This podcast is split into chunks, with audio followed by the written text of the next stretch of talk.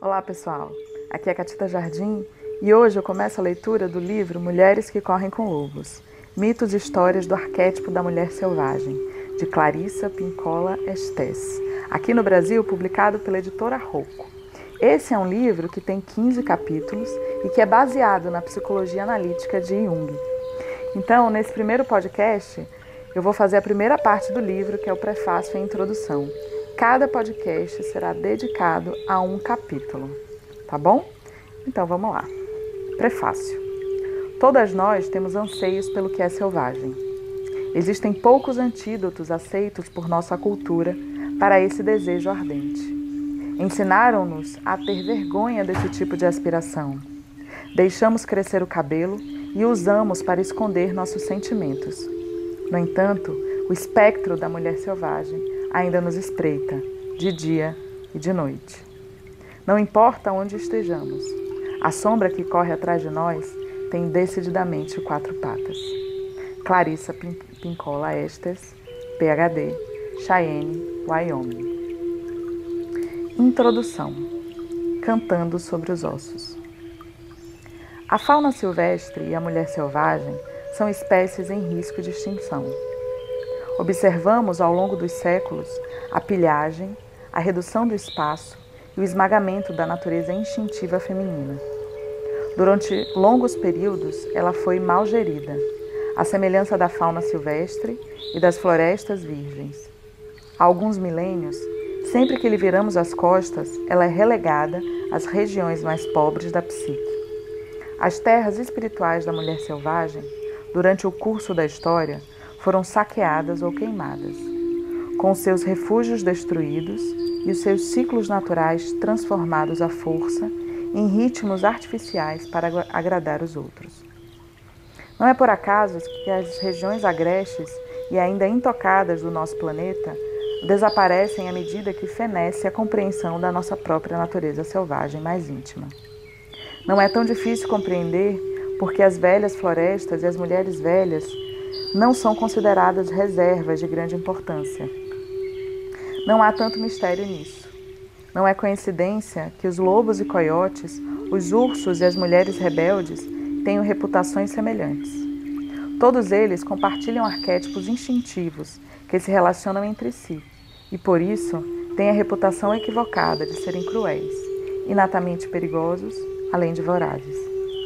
Minha vida e meu trabalho como analista junguiana e cantadora, contadora de histórias, me ensinaram que a vitalidade esvaída das mulheres pode ser restaurada por meio de extensas escavações psíquico-arqueológicas nas ruínas do mundo subterrâneo feminino. Com esse método, podemos recuperar os processos da psique instintiva natural e, através da incorporação do arquétipo da mulher selvagem, conseguimos discernir os recursos da natureza mais profunda da mulher a mulher moderna é um borrão de atividade. Ela sofre pressões no sentido de ser tudo para todos. A velha sabedoria há muito não se manifesta. O título deste livro, Mulheres que Correm com Lobos, Mitos e Histórias do Arquétipo da Mulher Selvagem, foi inspirado em meu estudo sobre a biologia de animais selvagens, em especial os lobos. Os estudos dos lobos, Canis lupus e Canis rufus, são como a história das mulheres, no que diz respeito à sua vivacidade e à sua labuta. Os lobos saudáveis e as mulheres saudáveis têm certas características psíquicas em comum: percepção aguçada, espírito brincalhão e uma elevada capacidade para a devoção. Os lobos e as mulheres são gregários por natureza, curiosos, dotados de grande resistência e força. São profundamente intuitivos e tem grande preocupação para com seus filhotes, seu parceiro e sua matilha. Tem experiência em se adaptar às circunstâncias em constante mutação. Tem uma determinação feroz e extrema coragem. No entanto, as duas espécies foram perseguidas e acossadas, sendo-lhes falsamente atribuído o fato de serem trapaceiros e vorazes, excessivamente agressivos e de terem menor valor do que os seus detratores foram alvo daqueles que prefeririam arrasar as matas virgens, bem como os arredores selvagens da psique, erradicando o que fosse instintivo, sem deixar que dele restasse nenhum sinal. A atividade predatória contra os lobos e contra as mulheres, por parte daqueles que não as compreendem, é de uma semelhança surpreendente. Pois foi aí que o conceito de arquétipo da mulher selvagem primeiro se concretizou para mim, no estudo dos lobos. Estudei também outras criaturas, como por exemplo os ursos, os elefantes e os pássaros da alma, as borboletas. As características de cada espécie fornecem indicações abundantes do que pode ser conhecido sobre a psique instintiva da mulher. A mulher selvagem passou pelo meu espírito duas vezes. A primeira, pelo fato de haver nascido de uma linhagem hispano-mexicana tipicamente passional, e a segunda, por ter sido adotada por uma família de húngaros impetuosos. Cresci próximo à fronteira dos estados de Michigan e Indiana, cercado de bosques, pomares e campos e perto dos grandes lagos. Ali, os trovões e os relâmpagos eram meu principal alimento. Os milharais estalavam e falavam alto à noite. Mais ao norte, os lobos vinham até as clareiras ao luar para pular e uivar. Todos podíamos beber dos mesmos regatos sem medo. Embora eu não a chamasse por esse nome na época, meu amor pela mulher selvagem começou quando eu era pequena. Eu era um esteta, não um atleta. O meu único desejo era o de perambular em êxtase. A mesas e cadeiras, eu preferia o chão, as árvores e as cavernas, porque nesses lugares eu sentia como se pudesse me encostar no rosto de Deus. O rio sempre queria ser visitado depois que escurecesse. Os campos precisavam de alguém que neles caminhasse para que pudessem farfalhar conversando. As fogueiras precisavam ser feitas nas florestas à noite. E as histórias precisavam ser contadas onde os adultos não pudessem ouvir. Tive a sorte de crescer na natureza. Lá, os raios me falaram da morte repentina e da evanescência da vida. As ninhadas de camundongos revelavam que a morte era amenizada pela nova vida. Ao desenterrar contas de índios, trilobites da terra preta, eu compreendia que os seres humanos estão por aqui há muito, muito tempo. Tive aulas sobre a sagrada arte da autodecoração com borboletas pousadas no alto da minha cabeça, vagalumes servindo de joias durante a noite e rãs verde esmeralda como pulseiras. Uma loba matou um de seus filhotes que estava mortalmente ferido. Para mim, foi como uma dura lição sobre a compaixão e a necessidade de permitir que a morte venha aos que estão morrendo. As lagartas cabeludas que caíam dos seus galhos e voltavam a subir, arrastando-se, me ensinaram a determinação. As cócegas do seu caminhar no meu braço me revelaram como a pele pode ter vida própria. Subir ao alto das árvores me mostrou como seria o sexo um dia. Minha própria geração, posterior à Segunda Guerra Mundial, cresceu numa época em que as mulheres eram infantilizadas e tratadas como propriedade. Elas eram mantidas como jardins sem cultivo, mas felizmente sempre chegava alguma semente trazida pelo vento. Embora o que escrevessem fosse desautorizado, elas insistiam a si mesmas. Embora o que pintassem não recebesse reconhecimento, nutria a alma do mesmo jeito. As mulheres tinham de implorar pelos instrumentos e pelo espaço necessário às suas artes. E se nenhum se apresentasse, elas abriam espaço em árvores, cavernas, bosques e armários. A dança mal conseguia ser tolerada, se é que eu era, e por isso elas dançavam na floresta, onde ninguém podia vê-las, no porão ou no caminho para esvaziar a lata do lixo. A mulher que se enfeitava despertava suspeitas. Um traje ou o próprio corpo alegre aumentava o risco de ela ser agredida ou de sofrer violência sexual. Não se podia fazer, não se podia dizer que lhe pertenciam as roupas que cobriam seu próprio, seus próprios ombros. Era uma época em que os pais se maltratavam. E se maltratavam seus filhos, eram simplesmente chamados de severos em que lacerações espirituais de mulheres profundamente exploradas eram denominadas colapsos nervosos, em que as meninas e as mulheres que vivessem apertadas em cintas amordaçadas e contidas eram consideradas certas, enquanto aquelas que conseguiam fugir da coleira uma ou duas vezes na vida eram classificadas de erradas. Por isso, igual a muitas mulheres antes e depois de mim, passei minha vida como uma criança disfarçada. A semelhança da parentela, que me precedeu, andei cambaleante em saltos altos e fui à igreja usando vestido e chapéu. No entanto, minha cauda fabulosa muitas vezes aparecia por baixo da bainha do vestido, e minhas orelhas se contorciam até meu chapéu sair do lugar, no mínimo cobrindo meus olhos, e às vezes indo parar do outro lado da nave.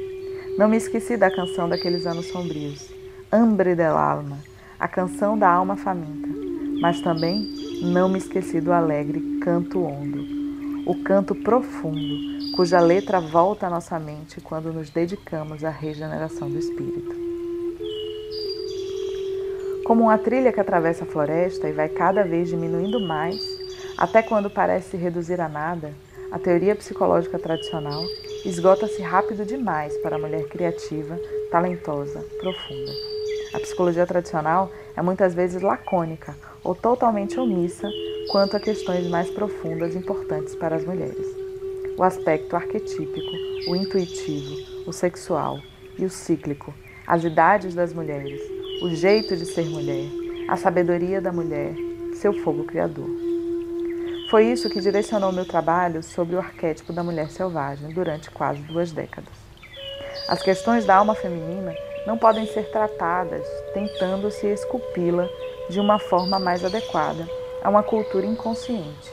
Nem é possível dobrá-la, até que tenha um formato intelectual mais aceitável para aqueles que alegam ser os únicos detentores do consciente. Não, foi isso que já provocou a transformação de milhares de mulheres que começam que começaram como forças poderosas e naturais, em páreas da sua própria cultura. Na verdade, a meta deve ser a recuperação e o resgate da bela forma psíquica natural da mulher. Os contos de fadas, os mitos e as histórias proporcionam uma compreensão que aguça nosso olhar, para que possamos escolher o caminho, deixando pela natureza selvagem. As instruções encontradas nas histórias nos confirmam que o caminho não terminou, mas que ele ainda conduz as mulheres mais longe e ainda mais longe na direção do seu próprio conhecimento. As trilhas que todas estamos seguindo são aquelas do arquétipo da mulher selvagem, o self instintivo inato. Chamo-a de mulher selvagem porque essas exatas palavras, mulher e selvagem, criam llamar a tocar a la puerta, a batida dos contos de fada, a porta da psique profunda da mulher. Llamar a tocar a la puerta significa literalmente tocar o instrumento do nome para abrir uma porta. Significa usar palavras para obter a abertura de uma passagem. Não importa a cultura pela qual a mulher selvagem seja influenciada, ela compreende as palavras mulher e selvagem intuitivamente. Quando as mulheres ouvem essas palavras, uma lembrança muito antiga é acionada, voltando a ter vida. Trata-se da lembrança do nosso parentesco absoluto, inegável e irrevogável com o feminino selvagem. Um relacionamento que pode ter se tornado espectral pela negligência, que pode ter sido soterrado pelo excesso de domesticação, proscrito pela cultura que nos cerca ou simplesmente não ser mais compreendido. Podemos ter nos esquecido do seu nome, podemos não atender quando ela chama o nosso mas na nossa medula nós a conhecemos e sentimos sua falta. Sabemos que ela nos pertence, bem como ela a nós.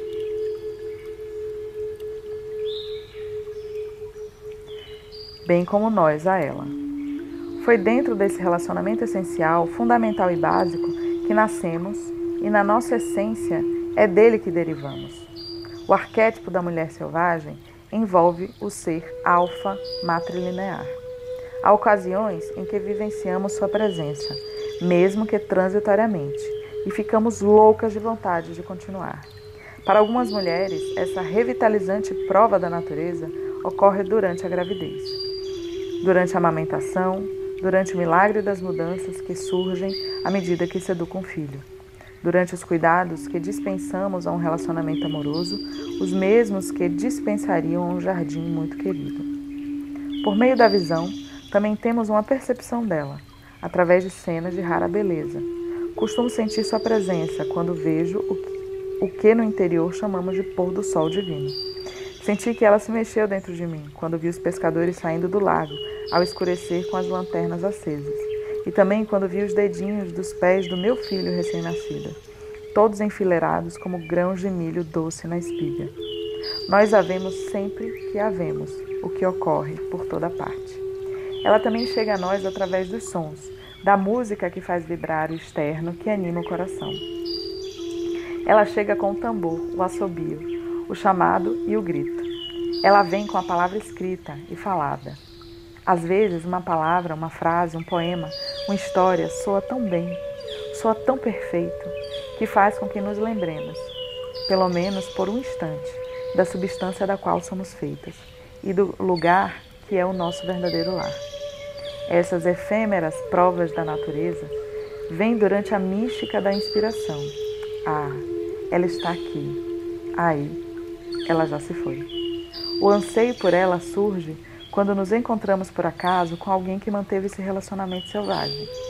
Ele brota quando percebemos que dedicamos pouquíssimo tempo à fogueira mística ou ao desejo de sonhar, um tempo ínfimo à nossa própria vida criativa, ao trabalho da nossa vida ou aos nossos verdadeiros amores.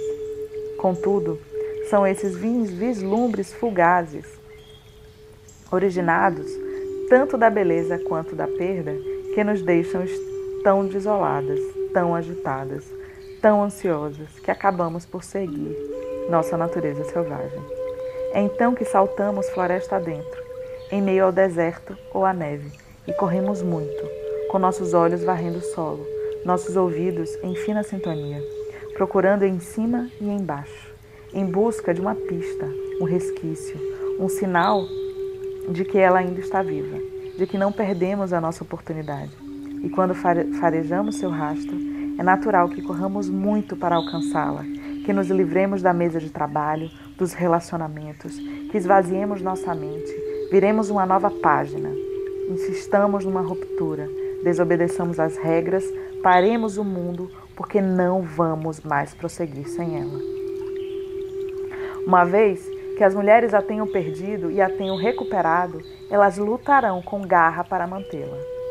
Pois, como ela, suas vidas criativas florescem, seus relacionamentos adquirem significado, profundidade e saúde, seus ciclos de sexualidade, criatividade, trabalho e diversão são restabelecidos elas deixam de ser alvo para uma atividade predatória dos outros. Segundo as leis da natureza, elas têm igual direito a crescer e vicejar. Agora, seu cansaço do final do dia tem como origem o trabalho e esforços satisfatórios. São o fato de viverem enclausuradas num relacionamento, no emprego ou num estado de espírito pequeno demais. Elas sabem instintivamente quando as coisas devem morrer e quando devem viver elas sabem como ir embora e como ficar. Quando as mulheres reafirmam seu relacionamento com a natureza selvagem, elas percebem o dom de dispor de uma observadora interna permanente, uma sábia, uma visionária, um oráculo, uma inspiradora, uma intuitiva, uma criadora, uma inventora e uma ouvinte que guia, sugere e estimula uma vida vibrante nos mundos interior e exterior. Quando as mulheres estão com a mulher selvagem, a realidade desse relacionamento transparece nelas. Não importa o que aconteça, essa instrutora, mãe e mentora selvagem dá sustentação às suas vidas interior e exterior. Portanto, o termo selvagem, nesse contexto, não é usado em seu atual sentido pejorativo de algo fora de controle, mas em seu sentido original de viver uma vida natural, uma vida em que a criatura tenha integridade inata e limites saudáveis. Essas palavras, mulheres selvagens, fazem com que as mulheres se lembrem de quem são e do que representam. Elas criam uma imagem para descrever a força que sustentam todas as fêmeas. Elas encarnam uma força sem a qual as mulheres não podem viver. O arquétipo da mulher selvagem pode ser expresso em outros termos igualmente apropriados. Pode-se chamar essa poderosa natureza psicológica de natureza instintiva. mas a mulher selvagem é a força que está por trás dela. Pode-se chamá-la de psique natural, mas também o arquétipo da mulher selvagem se encontra por trás dela. Pode-se chamá-la de natureza básica, inata das mulheres. Pode-se chamá-la de natureza intrínseca, inerente às mulheres. Na poesia, ela poderia ser chamada de outra, sete oceanos do universo, bosques distantes ou a amiga.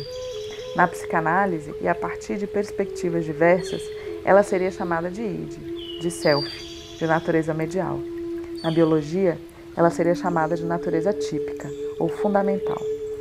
No entanto, por ser tácita, presciente e visceral, entre as cantadoras, ela é conhecida como a natureza sábia ou conhecedora.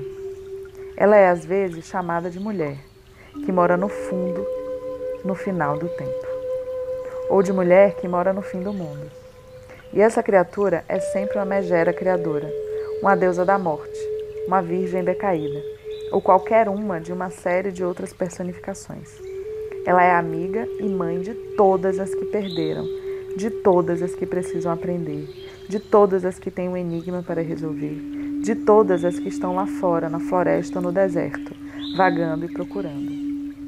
Na realidade, no inconsciente psicoide, a camada da qual a mulher selvagem emana, a mulher selvagem não tem nome, por ser tão vasta. Contudo, como ela cria todas as facetas importantes da feminilidade, aqui na Terra recebe muitos nomes, não só para permitir que se examine a infinidade de aspectos da sua natureza, mas também para que pessoas se agarrem a ela. Como no início da restauração do nosso relacionamento com ela, a mulher selvagem pode se dissolver em fumaça a qualquer instante. Ao lhe darmos um nome, estamos criando para ela um espaço de pensamento e sentimento dentro de nós. Assim, ela virá, e se for valorizada, permanecerá. Portanto, em espanhol, ela poderia ser chamada de rio abajo rio, o rio por baixo do rio, la mujer grande, a mulher grande, grande luz del abis, luz do abismo. No México, ela é la loba, a loba. La Roceira, a mulher dos ossos. Em húngaro, ela é chamada de Odorben, aquela dos bosques, e Rosamac, o carcaju. No idioma navarro, ela é Najike Asdas, a mulher-aranha, que tece o destino dos humanos e dos animais, das plantas e das rochas. Na Guatemala, entre muitos e outros nomes, ela é Humana del Niebla, o ser da névoa, a mulher que vive desde sempre. Em japonês, ela é Amaterasu Omikami, a força espiritual que gera toda a luz, toda a consciência. No Tibete, ela é chamada de Dakini, a força da dança que produz a clarividência dentro das mulheres. A lista continua. E ela continua. A compreensão dessa natureza da mulher selvagem não é uma religião, mas uma prática. Trata-se de uma psicologia em seu sentido mais verdadeiro um conhecimento da alma. Sem ela, as mulheres não têm ouvidos para ouvir o discurso da sua alma ou para registrar a melodia dos seus próprios ritmos interiores. Sem ela, a visão íntima das mulheres é impedida pela sombra de uma mão, e grande parte dos seus dias é passada num tédio paralisante, ou então em pensamentos ilusórios. Sem ela, as mulheres perdem a segurança, ou apoio de sua alma.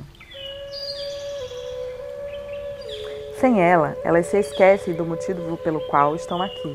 Agarram-se às coisas quando seria melhor afastarem-se delas. Sem ela, elas exigem demais, de menos ou nada. Sem ela, elas se calam quando de fato estão ardendo. A mulher selvagem é seu instrumento regulador, seu coração, da mesma forma que o coração humano regula o corpo físico. Quando perdemos contato com a psique instintiva, vivemos num estado de destruição parcial e as imagens e poderes que são naturais à mulher não têm condições de pleno desenvolvimento. Quando são cortados os vínculos de uma mulher com sua fonte de origem, ela fica esterilizada e seus instintos e ciclos naturais são perdidos em virtude de uma subordinação à cultura, ao intelecto e ao ego, dela própria ou de outros. A mulher selvagem é a saúde para todas as mulheres. Sem ela, a psicologia feminina não faz sentido. Essa mulher não domesticada é o protótipo de mulher. Não importa a cultura, a época, a política, ela é sempre a mesma. Seus ciclos mudam, suas representações simbólicas mudam, mas na sua essência ela não muda. Ela é o que é e é um ser inteiro. Ela abre canais através das mulheres. Se elas estiverem reprimidas, ela luta para erguê-las. Se elas forem livres, ela é livre. Felizmente, por mais que seja humilhada, ela sempre volta à posição natural.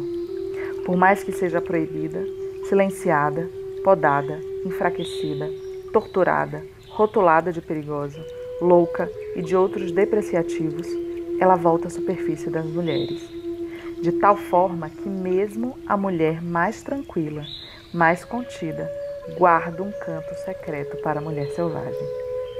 Mesmo a mulher mais reprimida tem uma vida secreta, com pensamentos e sentimentos ocultos, que são exuberantes e selvagens, ou seja, naturais. Mesmo a mulher presa com a máxima segurança, reserva um lugar para que seu self selvagem pois ela intuitivamente sabe que um dia haverá uma saída, uma abertura, uma oportunidade e ela poderá escapar. Creio que todos os homens e mulheres nascem com talentos. No entanto, a verdade é que houve pouca descrição dos hábitos e das vidas psicológicas de mulheres talentosas, criativas, brilhantes. Muito foi escrito, porém, a respeito das fraquezas e defeitos dos seres humanos em geral e das mulheres em particular. No caso do arquétipo da mulher selvagem, para vislumbrá-la, captá-la e utilizar o que ela oferece, precisamos nos interessar mais pelos pensamentos, sentimentos e esforços que fortalecem a mulher e computar corretamente os fatores íntimos e culturais que as debilitam. Em geral, quando compreendemos a natureza selvagem como um ser autônomo que anima e dá força à vida mais profunda de uma mulher, podemos começar a nos desenvolver de um modo jamais considerado possível. Uma psicologia que ignore esse ser espiritual inato, central à psicologia feminina, trai as mulheres, suas filhas, netas e todas as suas descendentes futuras. Portanto, para que se aplique um bom medicamento às partes feridas da psique selvagem, para que se corrija o relacionamento com a mulher selvagem, será necessário classificar corretamente os distúrbios da psique. Embora, na minha profissão clínica, disponhamos de um bom manual estatístico e diagnóstico, de um considerável volume de diagnósticos diferenciais, bem como de parâmetros psicanalíticos que definem a psicopatia através da organização ou da falta dela na psique. Objetiva e no eixo ego-self, existem ainda outros comportamentos e sentimentos típicos que, a partir do sistema de coordenadas da mulher, descrevem com impacto qual é o problema. Quais os sintomas associados aos sentimentos de um relacionamento interrompido com a força selvagem da psique? Sentir, pensar ou agir segundo qualquer um dos seguintes exemplos representa ter um relacionamento em parte prejudicado ou inteiramente perdido com a psique instintiva profunda. Usando-se apenas a linguagem das mulheres, trata-se de sensações de extraordinária aridez, fadiga, fragilidade, depressão, confusão, de estar amordaçada, calada à força, desestimulada, sentir-se assustada, deficiente ou fraca, sem aspiração, sem ânimo, sem expressão, sem significado, envergonhada, com a fúria crônica, instável, amarrada, sem criatividade, reprimida, transtornada. Sentir-se impotente, insegura, hesitante, bloqueada, incapaz de realizações, entregando a própria criatividade para os outros, escolhendo parceiros, empregos ou amizades que lhe esgotam a energia, sofrendo por viver em desacordo com os próprios ciclos, superprotetora de si mesma, inerte, inconstante, vacilante, incapaz de regular a própria marcha ou de fixar limites não conseguir insistir no seu próprio andamento, preocupar-se em demasia com a opinião alheia, afastar-se do seu Deus ou dos seus deuses, isolar-se da sua própria revitalização, deixar-se envolver exageradamente na domesticidade, no intelectualismo, no trabalho ou na inércia, porque é esse o lugar mais seguro para quem perdeu os próprios instintos. Recear aventurar-se ou revelar-se, temer procurar um mentor, mãe, pai, temer exibir a própria obra antes que esteja perfeita, temer iniciar uma viagem, recear gostar de alguém ou dos outros, ter medo de não conseguir parar, de se esgotar, de se exaurir, curvar-se diante da autoridade, perder a energia diante de projetos criativos, encolher-se, humilhar-se, ter angústia, entorpecimento, ansiedade. Ter medo de revidar quando não resta outra coisa a fazer, medo de experimentar o novo, medo de refrear, de exprimir sua opinião, de criticar qualquer coisa, de sentir náuseas, aflição, acidez, de sentir-se partida ao meio, estrangulada, conciliadora e gentil com extrema facilidade, de ter sentimentos de vingança. Ter medo de parar, ter medo de agir, contar até três repetidamente sem conseguir começar. Ter complexo de superioridade, ambivalência e, no entanto, não fosse por isso, ser plenamente capaz, em perfeito funcionamento. Essas rupturas são uma doença, não de uma era nem de um século, mas transformam-se em epidemia a qualquer hora e em qualquer lugar, onde as mulheres que se vejam aprisionadas, sempre que a natureza selvática tiver caído na armadilha. Uma mulher saudável assemelha-se muito a um lobo, robusta, plena, com grande força vital, que dá a vida, que tem consciência do seu território, engenhosa, leal, que gosta de perambular. Entretanto, a separação da natureza selvagem faz com que a personalidade da mulher se torne mesquinha, parca, fantasmagórica, espectral. Não fomos feitas para ser franzinas, de cabelos frágeis, incapazes de saltar, de perseguir, de parir, de criar uma vida. Quando as vidas das mulheres estão em êxtase, tédio, já está na hora de a mulher selvática aflorar. Chegou a hora de a função criadora da psique fertilizar a aridez. De que maneira a mulher selvagem afeta as mulheres?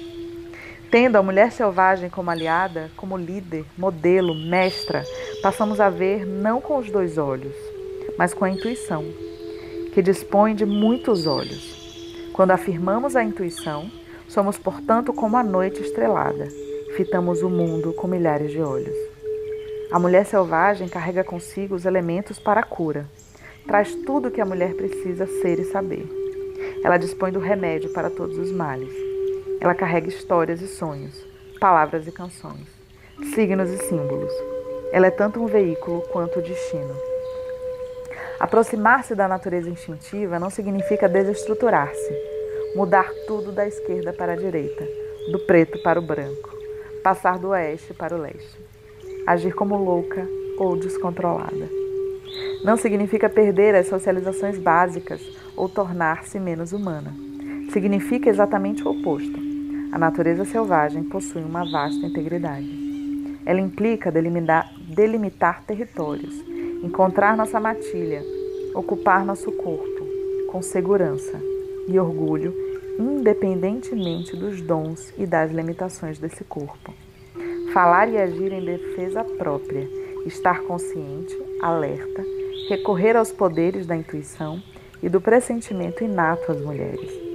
Adequar-se aos próprios ciclos, descobrir aquilo a que pertencemos, despertar com dignidade e manter o máximo de consciência possível. O arquétipo da mulher selvagem, bem como tudo que está por trás dele, é o benfeitor de todas as pintoras, escritoras, escultoras, dançarinas, pensadoras, rezadeiras, de todas as que procuram e as que encontram, pois elas todas se dedicam a inventar, e essa é a principal ocupação da mulher selvagem.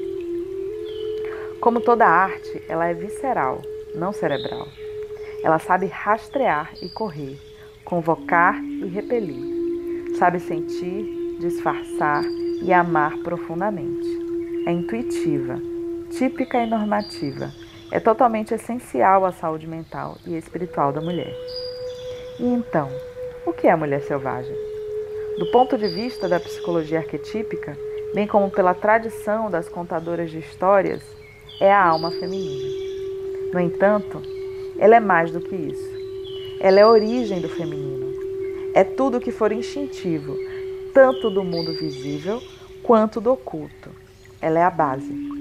Cada uma de nós recebe uma célula refulgente que contém todos os instintos e conhecimentos necessários para a nossa vida. Ela é a força da vida, morte e vida. É a incubadora. É a intuição, a vidência. É a que escuta com atenção e tem um coração leal. Ela estimula os humanos a continuarem a ser multilingües, fluentes no linguajar dos sonhos, da paixão, da poesia. Ela sussurra em sonhos noturnos. Ela deixa em seu rastro no terreno da mulher, da alma da mulher, um pelo grosseiro e pegadas lamacentas. Esses sinais enchem as mulheres de vontade de encontrá-la, libertá-la e amá-la. Ela é ideias, sentimentos, impulsos e recordações. Ela ficou perdida e esquecida por muito, muito tempo. Ela é a fonte, a luz, a noite, a treva e o amanhecer. Ela é o cheiro da lama boa e da perna traseira da raposa. Os pássaros que nos contam segredos pertencem a ela. Ela, ela é a voz que diz: por aqui, por aqui. Ela é quem se enfurece diante da injustiça. Ela é a que gira como uma roda enorme. É a criadora dos ciclos. É a procura dela que saímos de casa. É a procura dela que voltamos para casa. Ela é a raiz estrumada de todas as mulheres. Ela é tudo que nos mantém vivas enquanto quando achamos que chegamos ao fim. Ela é a geradora de acordos e ideias pequenas e incipientes. É a mente que nos concebe. Nós somos os seus pensamentos. Onde ela está presente? Onde se pode senti-la? Onde se pode encontrá-la? Ela caminha pelos desertos, bosques, oceanos, cidades, nos subúrbios e nos castelos. Ela vive entre rainhas, entre camponesas, na sala de reuniões, na fábrica, no presídio, na montanha da solidão. Ela vive no gueto, na universidade e nas ruas. Ela deixa pegadas para que possamos medir nosso tamanho. Ela deixa pegadas onde quer que haja uma única mulher que seja solo fértil. Onde vive a mulher selvagem? No fundo do poço, nas nascentes, no éter do início dos tempos. Ela está na lágrima e no oceano está no câmbio das árvores, que zune à medida que cresce. Ela vem do futuro e do início dos tempos. Vive no passado e é evocada por nós. Vive no presente e tem um lugar à nossa mesa. Fica atrás de nós numa fila e segue à nossa frente quando dirigimos na estrada. Ela vive no futuro e volta no tempo para nos encontrar agora. Ela vive no verde, que surge através da neve, nos caules farfalhantes do milho seco do outono, ali onde os mortos vêm ser beijados e para onde os vivos dirigem suas preces. Ela vive no lugar onde é criada a linguagem. Ela vive da poesia, da percussão e do canto. Vive de semínimas e apojaturas, numa cantata, numa cestina e nos blues. Ela é o momento imediatamente anterior àquele que somos tomadas pela inspiração. Ela vive num local distante que abre caminho até o nosso mundo. As pessoas podem pedir evidências, uma comprovação da existência da mulher selvagem. No fundo, estão pedindo provas da existência da psique. Já que somos a psique, somos também a prova. Cada uma e todas nós comprovamos não só a existência da mulher selvagem, mas também a sua condição em termos coletivos. Somos a prova do inefável, numen feminino. Nossa existência é paralela dela. Nossas experiências internas e externas com ela são essa prova. Nossos milhares e milhões de encontros intrapsíquicos com ela, em nossos sonhos noturnos e pensamentos diurnos, em nossos anseios e aspirações, são a confirmação de que ela existe. O fato de nos sentirmos desoladas na sua ausência, de ansiarmos por sua presença, quando dela estamos separadas, essas são manifestações de ela ter passado por aqui. Fiz meu doutorado em psicologia etnoclínica, que é um estudo da psicologia clínica aliada à etnologia. Dando esta última ênfase ao estudo da psicologia de grupos, e em especial de tribos. Meu pós-doutorado foi em psicologia analítica, o que me qualifica para trabalhar como analista junguiana. Minha experiência pessoal como cantadora Mesenmodô, poeta e artista, molda da mesma forma o meu trabalho com os analisandos. Às vezes, pedem-me que diga o que faço no consultório para ajudar as mulheres a voltar para suas naturezas selvagens. Dou uma ênfase substancial à psicologia clínica, e de desenvolvimento e uso o ingrediente mais fácil e mais acessível para a cura: as histórias. Acompanhamos o material fornecido pelos sonhos da paciente, material que contém muitas tramas e enredos. As sensações físicas e as recordações do corpo da analisanda são também histórias que podem ser interpretadas e trazidas para o nível consciente. Além disso, ensina uma forma de poderoso transe interativo que se aproxima da imaginação ativa de Jung. E isso também produz histórias que elucidam ainda mais a viagem psíquica da paciente. Entramos em contato com a natureza selvagem através de perguntas específicas e também do exame de contos de fadas, histórias do folclore, lendas e mitos. Na maioria das vezes, conseguimos com o tempo descobrir o mito ou conto de fadas condutor que contém todas as instruções de que a mulher necessita para o seu atual desenvolvimento psíquico. Essas histórias compreendem o drama da alma de uma mulher. É como uma peça de teatro, com instruções sobre o palco, os personagens e os acessórios. O ofício de fazer é uma parte importante do trabalho. Esforço-me em capacitar minhas pacientes, ensinando-lhes ofícios antiquíssimos das mãos entre eles a confecção de amuletos e talismãs, sendo que eles podem ser qualquer coisa, desde simples varinhas com fitas até peças sofisticadas de escultura.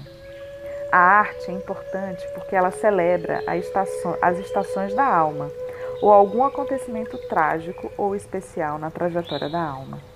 A arte não é só para o indivíduo, não é só para um marco da compreensão do próprio indivíduo ela é também um mapa para aqueles que virão depois de nós. Como seria de se imaginar o trabalho com cada pessoa é extremamente individualizado, pois é verdade que não existem pessoas iguais. Esses fatores, no entanto, permanecem constantes no meu trabalho com pessoas, e eles são os fundamentos para todo o trabalho dos seres humanos, o meu, assim como o seu. O ofício de perguntar o ofício de contar histórias, o ofício de ocupar as mãos, todos esses representam a criação de algo, e esse algo é a alma. Sempre que alimentamos a alma, ela garante a expansão. Portanto, seguem-se histórias que elucidam o relacionamento com a mulher selvagem. As histórias e mitos transcritos nessa obra são transcrições literais das minhas conferências e apresentações. Os contos são apresentados em detalhes, fiéis e em sua integridade arquetípica. Estão também incluídas algumas das perguntas que peço às mulheres que respondam, após refletirem sobre elas, para propiciar uma convergência consciente com um precioso self selvagem. Além disso, descrevo em detalhes algumas das atividades, brincadeiras, experimentais e artísticas que ajudam as mulheres a reter na memória consciente o número do seu trabalho. Elas foram extraídas das minhas oficinas a respeito da mulher instintiva, e todas elas, ou qualquer uma, são úteis para a reemergência da nossa natureza selvagem. Como espero que vocês concluam, trata-se de um método de métodos palpáveis para amenizar velhas cicatrizes, dar alívio a antigas feridas e recuperar técnicas esquecidas de um modo prático. As histórias são bálsamos medicinais. Achei as histórias interessantes desde que eu vi a minha primeira. Elas têm uma força. Não exigem que se faça nada, que se seja nada, que se haja de nenhum modo. Basta que prestemos atenção. A cura para qualquer dano ou para resgatar algum impulso psíquico perdido está nas histórias. Elas suscitam interesse, tristeza, perguntas, anseios e compreensões que fazem aflorar o arquétipo, nesse caso, o da mulher selvagem. Nas histórias estão incrustadas instruções que nos orientam a respeito das complexidades da vida. As histórias nos permitem entender a necessidade de reerguer um arquétipo submerso e os meios para realizar essa tarefa. Dentre centenas de histórias que examinei durante décadas, as que estão nas páginas que seguem são as que inspiram com maior clareza a fartura do arquétipo da mulher selvagem. Às vezes, várias camadas culturais superpostas desorganizam os esqueletos das histórias. Por exemplo, no caso dos, dos irmãos Grimm, entre outros colecionadores de contos de fadas dos últimos séculos. Existe forte suspeita de que os informantes, os contadores de história, daquelas, daquela época, às vezes purificavam as histórias em consideração aos irmãos religiosos. Também suspeitamos que os famosos irmãos tenham continuado a tradição de cobrir antigos símbolos pagãos com outros cristãos, de tal modo que uma velha curandeira, num conto, passava a ser uma bruxa perversa. Um espírito transformava-se num anjo. Um véu ou coifa iniciática tornava-se um lenço. Uma criança chamada Bela nome costumeiro para crianças nascidas durante os festejos de solstício. Era rebatizada de Chimerezique, dolorosa. Os elementos sexuais eram omitidos. Animais e criaturas prestimosas eram transformados em demônios e espíritos do mal. Foi assim que se perderam muitos dos contos femininos que continham instruções sobre o sexo, o amor, o dinheiro, o casamento, o parto a morte e a transformação. Foi assim que foram arrasados e encobertos os mitos e contos de fada que explicavam mistérios antiquíssimos das mulheres. Da maioria das coletâneas de contos de fadas e mitos, hoje existentes, foi expurgado tudo que fosse escatológico, sexual, perverso, pré-cristão, feminino, iniciático ou que se relacionasse com as deusas, que representasse a cura para vários males psicológicos e que desse orientação para alcançar êxtases espirituais. No entanto, eles não, não estão perdidos para sempre. Em cada fragmento de história está a estrutura do todo. Andei bisbilhotando no que chamo, em tom brincalhão, de paleomitologia e retórica do, dos contos de fadas.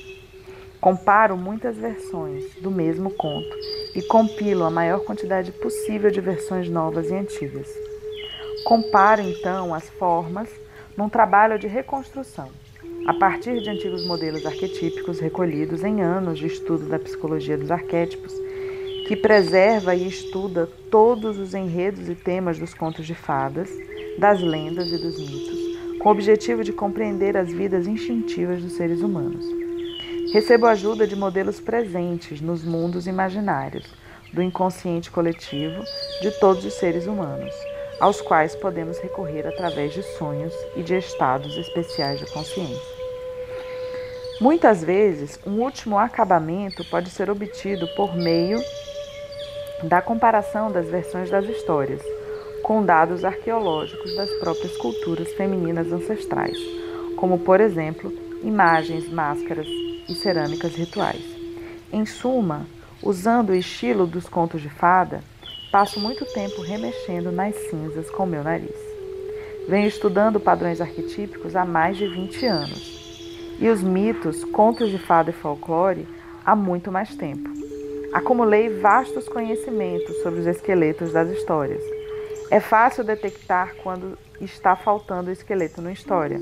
No transcorrer dos séculos, várias conquistas de nações por outras nações e conversões religiosas, tanto pacíficas quanto impostas pela força, encobriram ou alteraram a essência original das antigas histórias. Existem, porém, boas novas. Apesar de todo o desmantelamento estrutural das versões existentes dos contos, um padrão definido e luminoso ainda transparece. A partir dele, podemos realizar uma construção. A partir da forma dos fragmentos e pedaços, podemos determinar com acerto o que foi perdido na história. E esses pedaços que faltam podem ser reformulados com precisão, revelando muitas vezes espantosas estruturas subjacentes que começam a sanar a tristeza das mulheres originada pela destruição de tantos dos antigos mistérios. Não é bem assim. Eles não foram destruídos.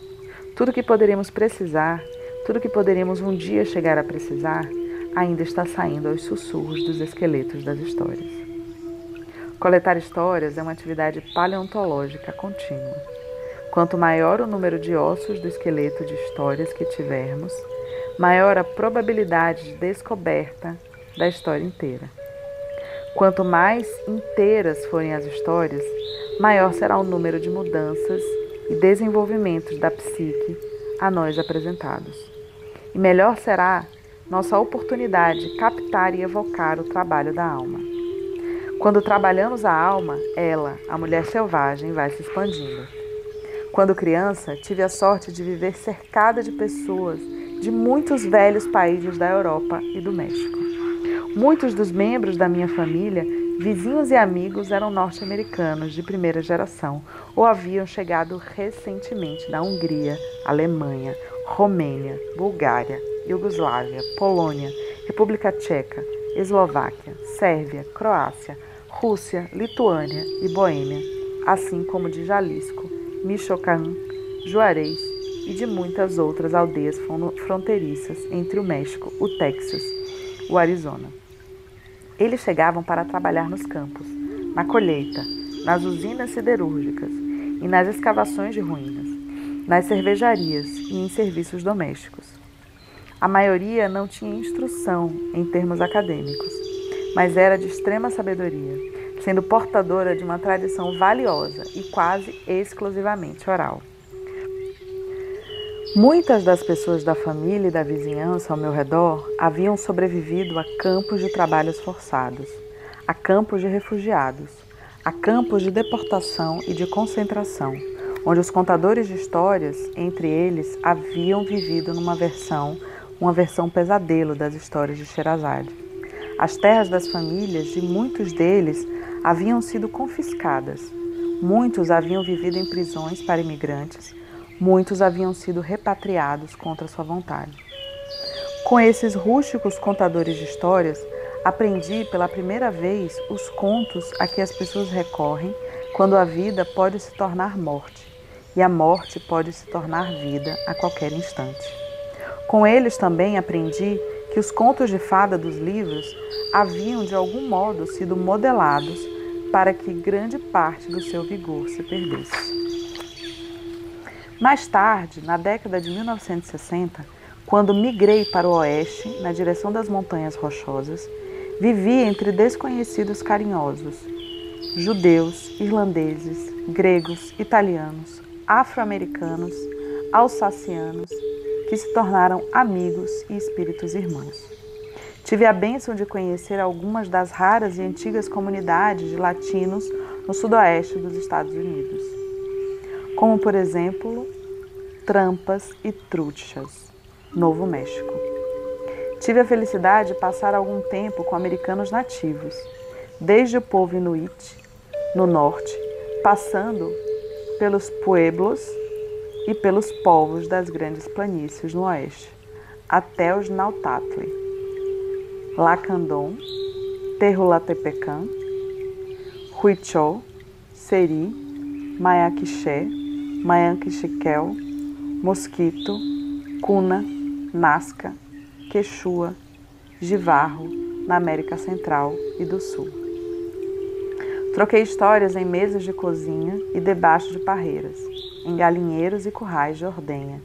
E enquanto preparava tortilhas, segui o rastro de animais selvagens e bordava o milionésimo ponto de cruz.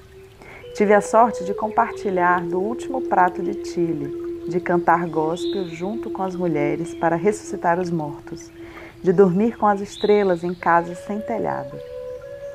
Sentei-me perto do fogo para me aquecer, para jantar ou para as duas possibilidades. Em Little Italy, Polistown, Hill Country, Los Barrios e em outras comunidades étnicas por todo o meio oeste e o extremo oeste urbano. E ultimamente troquei histórias sobre disparates, maus espíritos, com contadores de histórias nas Bahamas. Minha maior sorte foi a de que onde quer que eu fosse, as crianças, as senhoras, os homens em pleno vigor, os velhos e velhas, artistas da alma, saiam dos bosques, das florestas, dos prados e das dunas, para me regalar com seus sons rouquenhos, e eu também a eles. Há muitos modos de abordar as histórias. O estudioso profissional do folclore, o analista freudiano, junguiano ou de outra corrente, o etnólogo, o antropólogo, o teólogo, o arqueólogo. Cada um tem um método diferente, tanto na compilação das histórias quanto na aplicação a elas atribuída. Sob o aspecto intelectual, o método de desenvolvimento do meu trabalho com as histórias seguiu minha formação em psicologia analítica e arquetípica.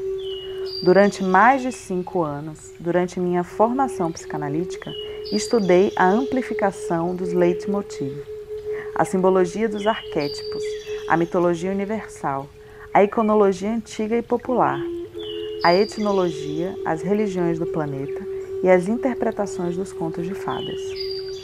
Em termos viscerais, porém, abordo as histórias como cantadora, contadora de histórias, guardiã das velhas histórias.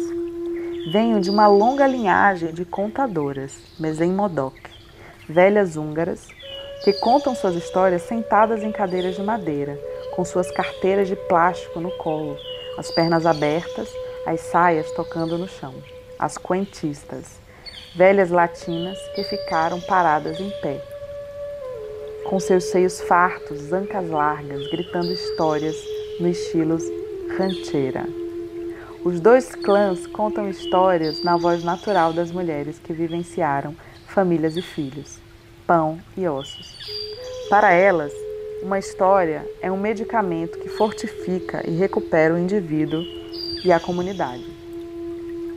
As modernas contadoras de história descendem de uma comunidade imensa e antiquíssima, composta de santos, trovadores, bardos, griotes, cantadoras, chantrés, menestréis, vagabundos, megeras e loucos.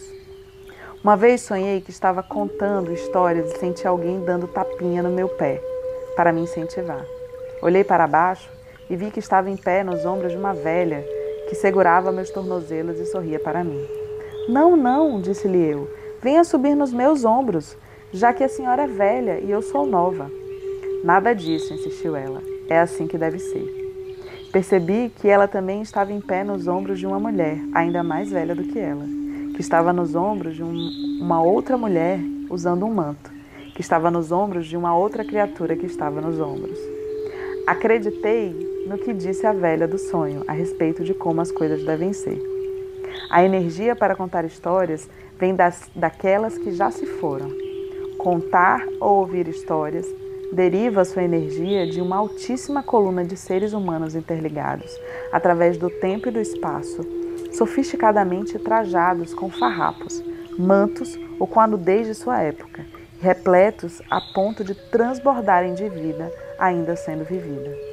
Se existe uma única fonte de histórias um espírito das histórias, ela está nessa longa corrente de seres humanos. As histórias são muito mais antigas do que a arte e a psicologia e serão sempre as mais velhas nessa comparação. Não importa quanto tempo passe. Um dos estilos mais antigos de relato que muito me intriga é o estado de transe apaixonado, no qual a contadora pressente a plateia seja ela composta de um indivíduo ou de muitos, e entra no universo entre os universos, no qual a história é atraída para a contadora em transe e transmitida através dela. É a contadora de histórias propiciando o fazer-se da alma. A contadora em transe evoca El Duende, o vento que sopra o espírito sobre os rostos dos ouvintes. Uma contadora em transe aprende a ser maleável, em termos psíquicos, através da prática meditativa da história. Ou seja, o exercício individual no sentido de abrir certos portões psíquicos e frestas do ego a fim de permitir que a voz se pronuncie, a voz que é mais antiga que as pedras. Quando isso acontece, a história pode seguir qualquer trilha, pode virar de cabeça para baixo, pode virar uma sopa e ser servida para algum pobre, para que algum pobre se banqueteie, pode ser carregada de ouro à vontade ou pode perseguir o ouvinte levando ao outro mundo. A contadora nunca sabe como tudo vai acabar. E nisso reside pelo menos a metade da magia orvalhada da história. Este é um livro de relatos sobre os costumes do arquétipo da mulher selvagem. Tentar esquematizá-la, delimitar a sua vida psíquica dentro de escaninhos seria contrário ao seu espírito. Conhecê-la é um processo permanente, um processo que dura a vida inteira.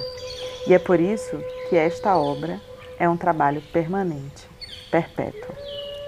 Assim seguem-se algumas histórias a serem usadas como vitaminas para a alma, algumas observações, alguns fragmentos de mapas, pedacinhos de resina de pinheiro para grudar penas em árvores como sinalização do caminho e algum mato rasteiro amassado, guiando o trajeto de volta a El Mundo Subterrâneo, nosso lar psíquico. As histórias conferem movimento à nossa vida interior, e isso tem importância especial nos casos em que a vida interior está assustada, presa ou encurralada. As histórias lubrificam as engrenagens, fazem correr adrenalina, mostram-nos a saída e, apesar das dificuldades, abrem para nós portas amplas em paredes anteriormente fechadas, aberturas que nos levam à terra dos sonhos, que conduzem ao, ao amor e ao aprendizado, que nos devolvem a nossa verdadeira vida de mulheres selvagens e sagazes. Histórias como Barba Azul nos dão ideia exata do que fazer a respeito do ferimento que não para de sangrar. Histórias como A Mulher Esqueleto revelam o poder místico do relacionamento e como o sentimento entorpecido pode voltar à vida e a ser um amor profundo. Os dons da velha mãe morte podem ser encontrados na personagem Baba Yaga, velha megera selvagem. A bonequinha que mostra o caminho quando tudo parece perdido faz voltar à tona uma das artes femininas instintivas perdidas em Vasalisa a Sabida.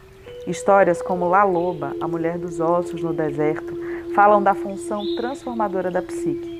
A donzela sem mãos recupera os estágios perdidos dos antigos ritos de iniciação das mulheres, selvagens de tempos antigos, fornecendo assim orientações duradouras e atemporais para todos os âmbitos de vida da mulher. É nosso encontro com a mulher selvagem que nos leva a não limitar nossa conversa aos seres humanos. Nossos momentos mais esplêndidos aos salões de dança, nossos ouvidos apenas à música produzida por instrumentos feitos pelo homem, nossos olhos à beleza ensinada, nossos corpos às sensações aprovadas, nossas mentes àquilo a respeito de que todos já estão de acordo. Essas histórias representam um insight penetrante, a chama da vida apaixonada, o fôlego para dizer o que sabemos, a coragem de suportar o que vemos sem afastar os olhos, o perfume da alma selvagem. Este é um livro de histórias de mulheres, apresentadas como marcos ao longo do caminho. Elas são para você ler, refletir e prosseguir na direção da sua própria liberdade natural e conquistada, do seu carinho para consigo mesma, para com os animais, a terra, as crianças, as irmãs, os amantes e os homens. Já vou lhe avisar. As portas para o mundo da mulher selvagem são poucas, porém valiosas. Se você tem uma cicatriz profunda, ela é uma porta. Se você tem uma história muito antiga, ela é uma porta. Se você gosta do céu e da água, tanto que mal consegue aguentar, isso é uma porta. Se você anseia por uma vida mais profunda, mais plena, por uma vida sã, isso é uma porta. O material contido nesse livro foi selecionado para lhe dar coragem. O trabalho é oferecido como fortificante para aquelas que estão no meio do caminho, incluindo-se as que lutam em difíceis paisagens interiores, bem como as que lutam no mundo e por ele. Precisamos nos esforçar para permitir que nossa alma cresça naturalmente até atingir sua profundidade natural. A natureza selvagem não exige que a mulher tenha cor determinada, uma instrução determinada, um estilo de vida ou classe econômica determinada. Na realidade, ela não consegue vicejar na atmosfera imposta do politicamente correto, ou quando é forçada a se amoldar a velhos paradigmas obsoletos. Ela viceja em visões novas, em integridade individual. Ela viceja com a sua própria natureza. Portanto, se você for introvertida ou extrovertida, uma mulher que ama mulheres, uma mulher que ama homens, uma mulher que ama Deus ou todas as opções anteriores, se você possui um coração singelo ou as ambições de uma amazona, se você está querendo chegar ao topo ou apenas levar uma vida um dia após outro, se você é animada ou triste, majestosa ou vulgar, a mulher selvagem lhe pertence. Ela pertence a todas as mulheres. Para encontrar a mulher selvagem, é necessário que as mulheres se voltem para suas vidas instintivas, sua sabedoria mais profunda. Portanto, vamos nos apressar agora e trazer nossas lembranças de volta ao espírito da mulher selvagem. Vamos cantar sua carne de volta aos, seus, aos nossos ossos, despir quaisquer mantos falsos que tenhamos recebido, assumir o manto verdadeiro do poder do conhecimento e do instinto. Invadir os terrenos psíquicos que nos pertenceram um dia. Desfraldar as faixas, preparar a cura.